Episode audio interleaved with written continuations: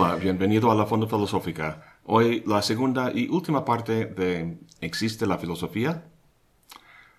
La Real Academia Española define ironía como una expresión que da a entender algo contrario o diferente de lo que se dice, generalmente como una burla disimulada. Por ejemplo, una persona en la calle saca su mano y te pide dinero.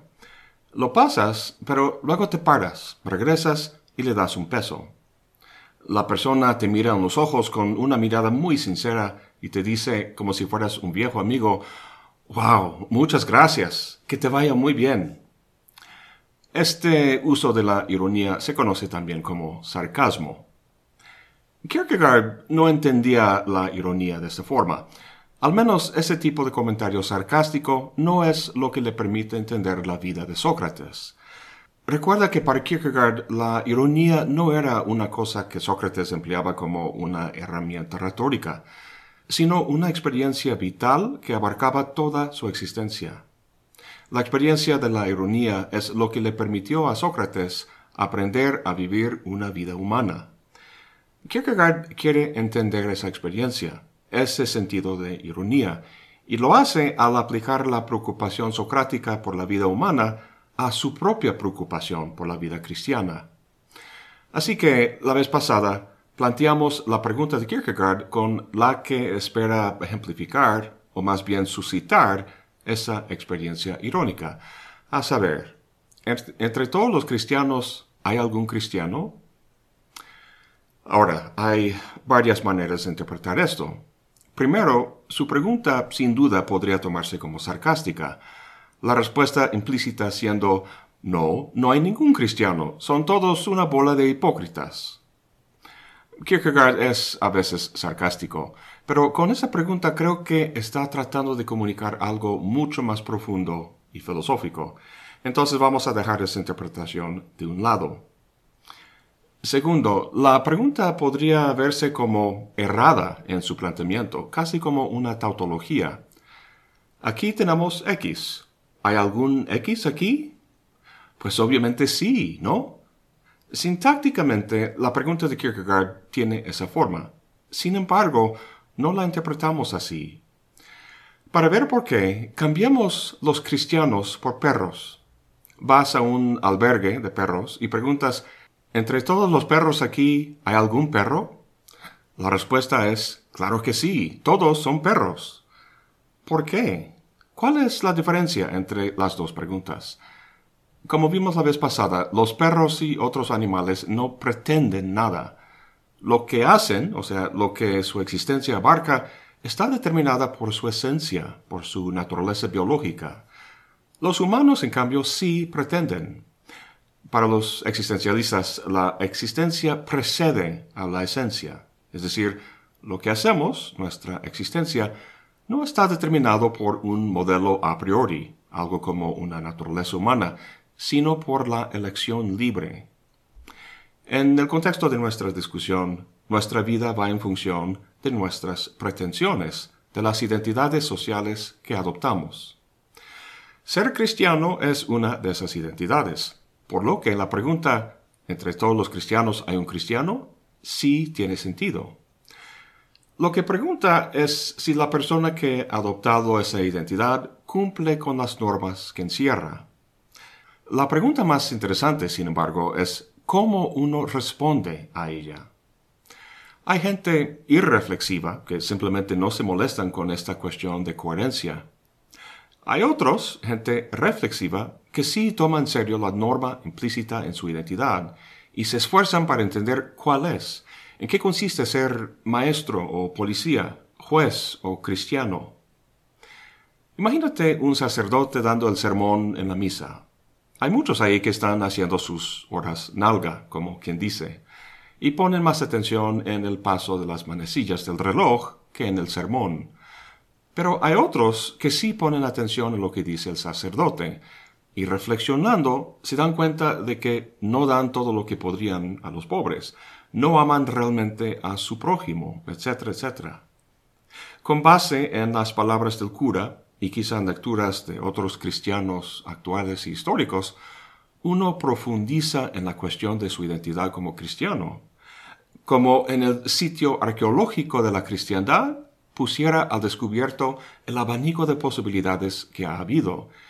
Y así se da cuenta primero de la existencia de una brecha entre su pretensión de ser cristiano y la aspiración o ideal que implica. Y dos, de la necesidad de hacer ajustes, ser más compasivo o generoso o lo que sea.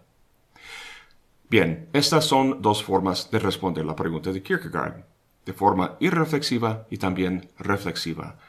Pero hay una más, de forma irónica. Una de las condiciones de este último es que uno se dé cuenta de que hay una brecha entre su identidad y el ideal o aspiración que la identidad encierra. Como vimos, la persona reflexiva percibe esa brecha, pero no suscita en ella la experiencia que Kierkegaard llama irónica.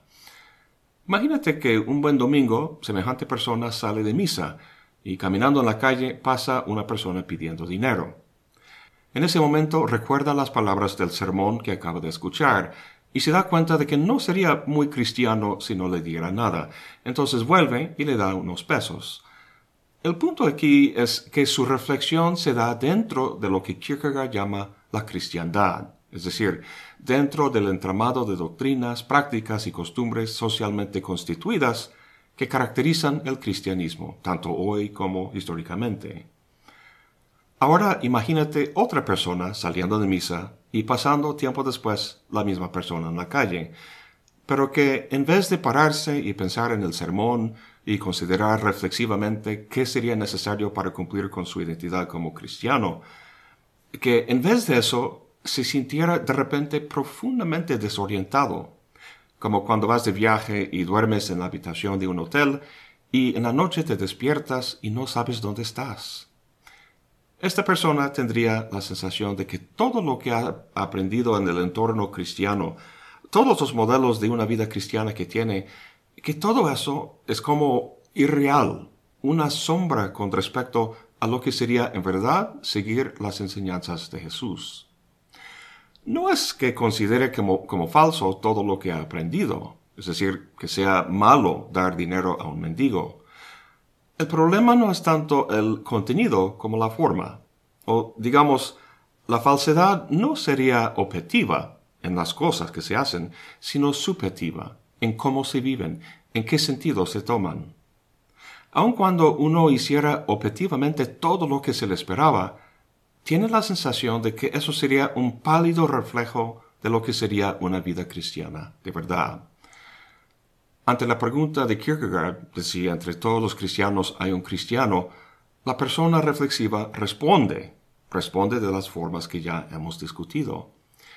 En cambio, la segunda persona, quien también percibe la brecha entre la identidad y el ideal, en vez de responder la pregunta de Kierkegaard, la sufre o la padece, como si un gran peso le cayera encima. Queda profundamente desorientado, todas sus coordenadas habituales trastocadas. De hecho, se da cuenta de que la actividad habitual de reflexionar sobre su situación buscando una solución constituye una estrategia para precisamente evadir el llamado del ideal que ahora percibe de una forma extraña. En fin, esta es la experiencia que Kierkegaard llama irónica. Antes de seguir discutiendo esta experiencia y sus consecuencias, me llama la atención de que no hay forma de explicar por qué las dos personas que hemos considerado responden de forma distinta a su identidad. ¿Qué es lo que lleva a la segunda persona a experimentar la brecha entre identidad y ideal de forma irónica y no meramente reflexiva? No sé. Me recuerda de la primera clase de filosofía que tomé hace tantos años.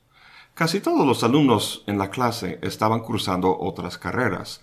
Yo de hecho estaba cursando la de biología, pero teníamos que tomar ese curso de introducción a la filosofía porque era parte del tronco común.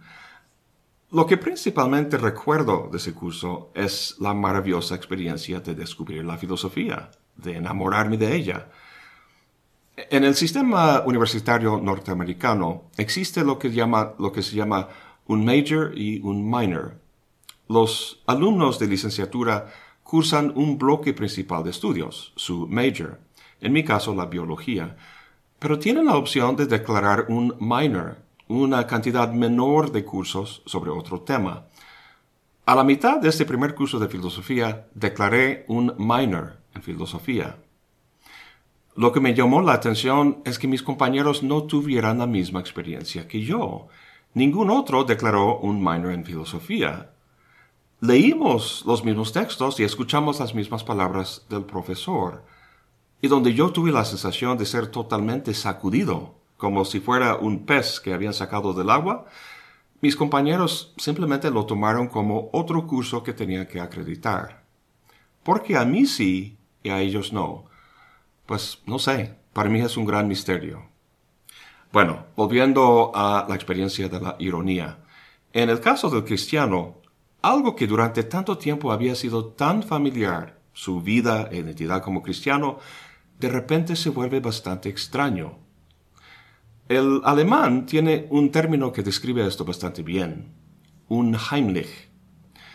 Un famoso análisis del concepto se encuentra en el ensayo Das Unheimliche de Sigmund Freud. En su libro hace notar, en primer lugar, que un Heimlich es lo opuesto al concepto de Heimlich. Heim significa hogar, así que Heimlich es lo que es casero o familiar. Y también opuesto a Heimisch, por ejemplo, que significa nativo.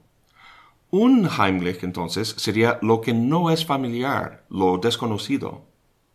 Al español han traducido el título de este ensayo de formas distintas, como lo ominoso y también como lo siniestro.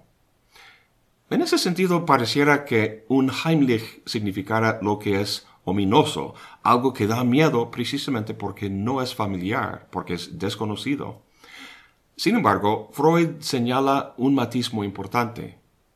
Está el término Heimlich y también el de Geheim, tienen la misma raíz, la cual significa hogar.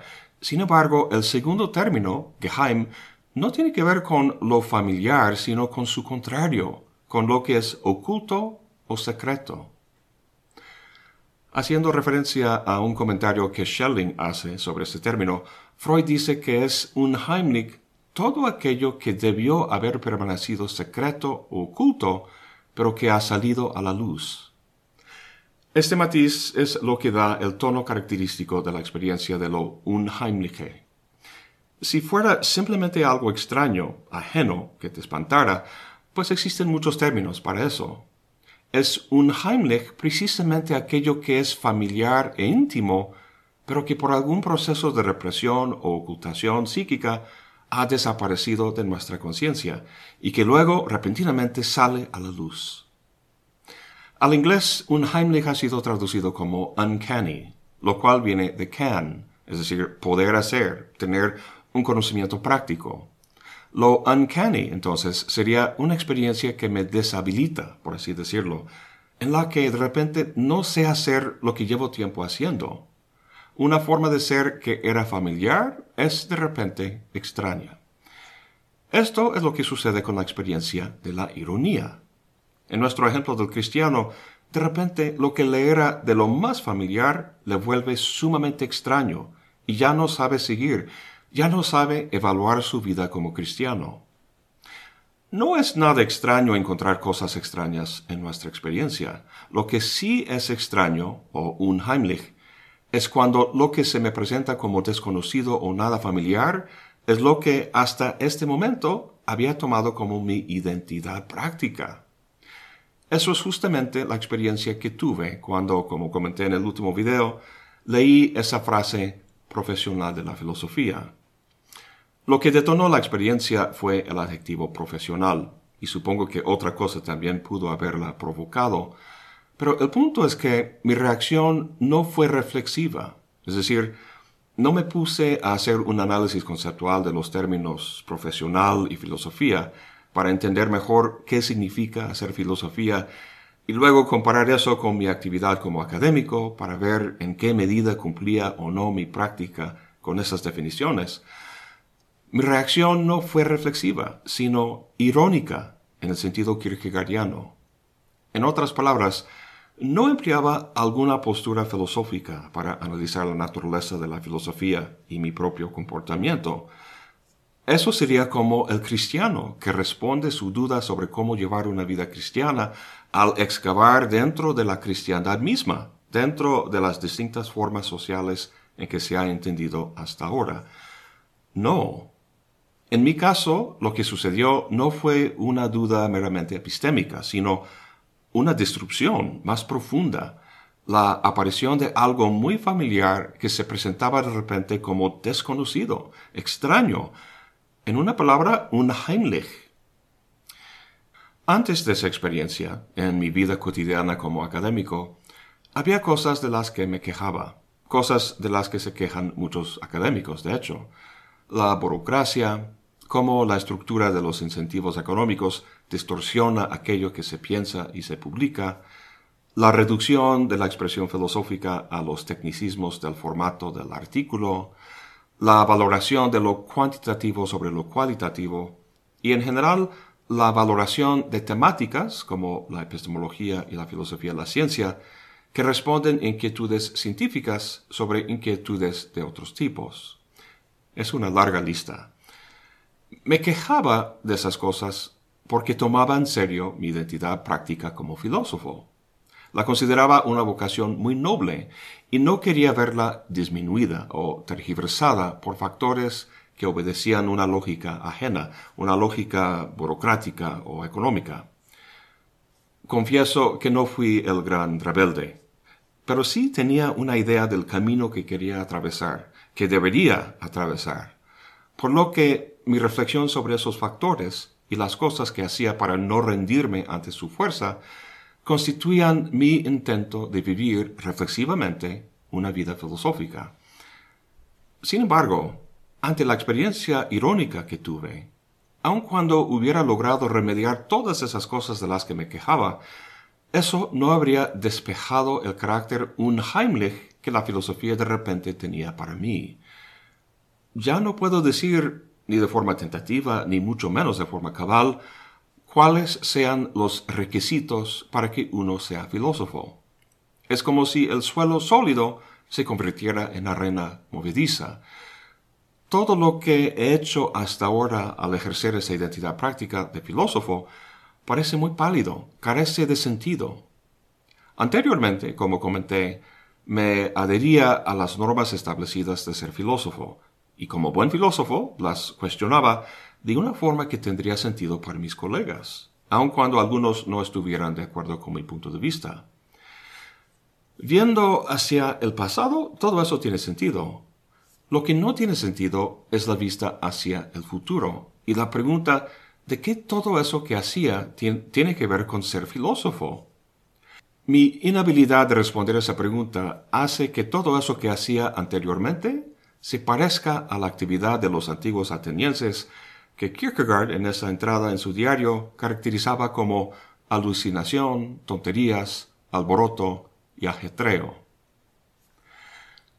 Una vez que uno se da cuenta de que está caminando sobre arena movediza, lo mejor es pararse, no moverse.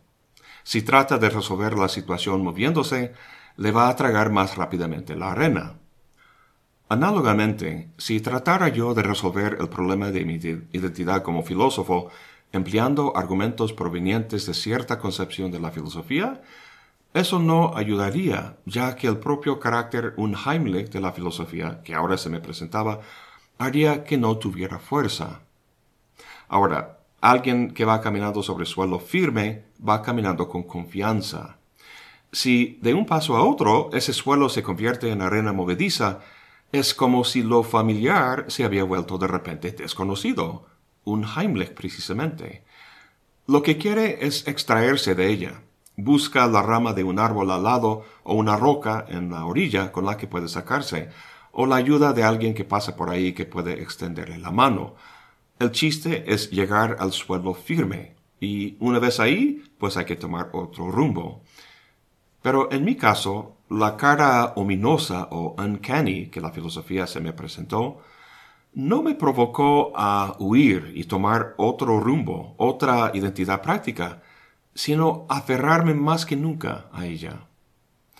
Es que, por extraña que fuera la experiencia de no poder reconocer en mi pretensión de ser filósofo el ideal o aspiración que encerraba, en esa misma sensación de extrañeza reconocí algo familiar. Reconocí mi experiencia original de descubrir la filosofía y cómo hacía que mi mundo tan familiar se volviera precisamente extraño. No sé si esa extrañeza sea el ideal o aspiración que la pretensión filosófica encierra, pero en mi caso fungía como un timón en la arena movediza en que me encontraba. Creo que lo que había perdido a lo largo de los años fue la capacidad o disposición de dejarme sentir esa perplejidad y desorientación. El poeta John Keats habló de algo que llamaba capacidad negativa, es decir, poder estar en medio de la incertidumbre, el misterio y dudas sin la imperante necesidad de buscar hechos y razones.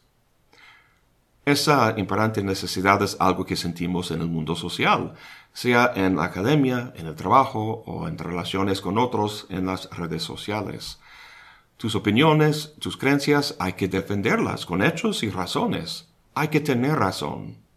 En cualquier discusión o debate, tu punto de vista tiene que ser el que gana, el que otros adoptan. Si no, ¿de qué sirves?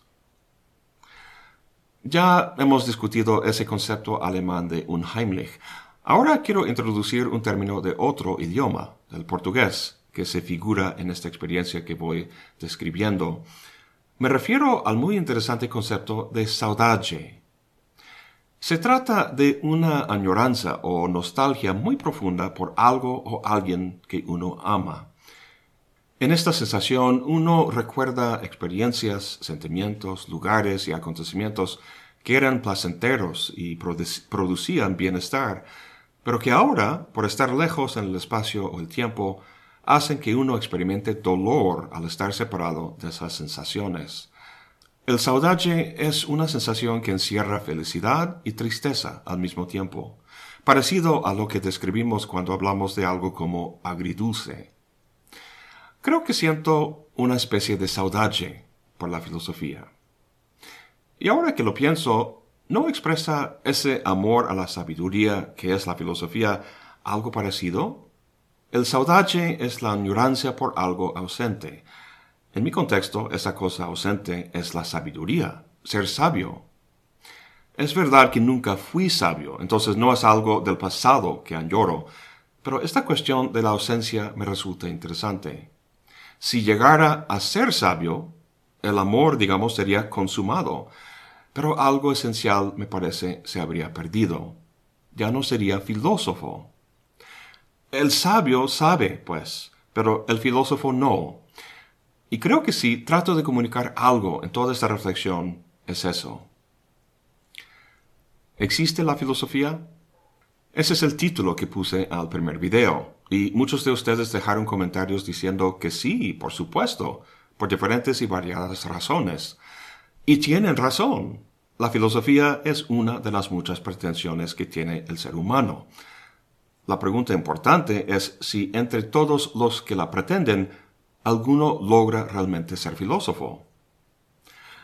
Antes de lanzarme insultos por poner en tela de juicio el estatus de Aristóteles, Kant y Wittgenstein, Debo confesar que se me ha ido mencionar una característica más y muy importante de la experiencia irónica. ¿Te acuerdas cuando cambiamos los cristianos por perros? La pregunta de si entre todos los perros aquí hay algún perro puede contestarse de forma objetiva y científica, porque el objeto en cuestión, el perro, tiene una esencia que rige su naturaleza, Cualquiera que se encuentra en las mismas circunstancias la puede contestar.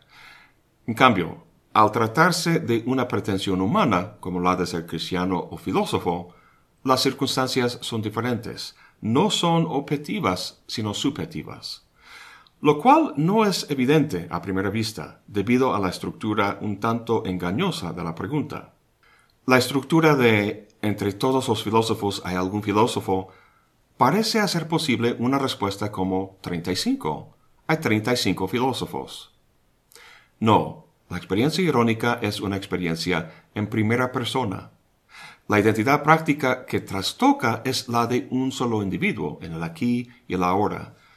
El juicio que responde a la pregunta puede tener una extensión de solo uno, es decir, puede referirse a una sola persona, a saber, la persona que tiene la experiencia. Es muy parecido al juicio estético. Yo no te puedo convencer con un argumento objetivo que tal o cual objeto sea bello. No puedo juzgar la belleza del objeto en tu lugar, sino que tú mismo tienes que juzgarlo. El juicio aquí no es lógico, sino estético. Así que cuando pregunto si entre todos los filósofos, entre todos los que pretenden ser filósofo, hay uno que lo logra, mi respuesta solo puede concernirme a mí, porque la experiencia irónica que provoca es singular. ¿Y cuál es mi respuesta? Decir que soy filósofo o no lo soy está fuera de lugar. Si algo me ha enseñado esta experiencia irónica, no es nada que podría usarse en un argumento, nada de orden lógico o objetivo, sino más bien estético. Sigo con una pretensión, como ser humano no me queda de otro, pero no es la de ser profesional de la filosofía, ni siquiera quizá la de ser filósofo, filósofo con F mayúscula. Eso quizá más adelante. De momento, en este momento, mi pretensión es algo más humilde ser filósofo con F minúsculo. La filosofía como una especie de arte, el arte de la extrañeza, el arte de ver las cosas como si por primera vez. Eso es todo por hoy. Gracias por acompañarme. Hasta la próxima y buen provecho.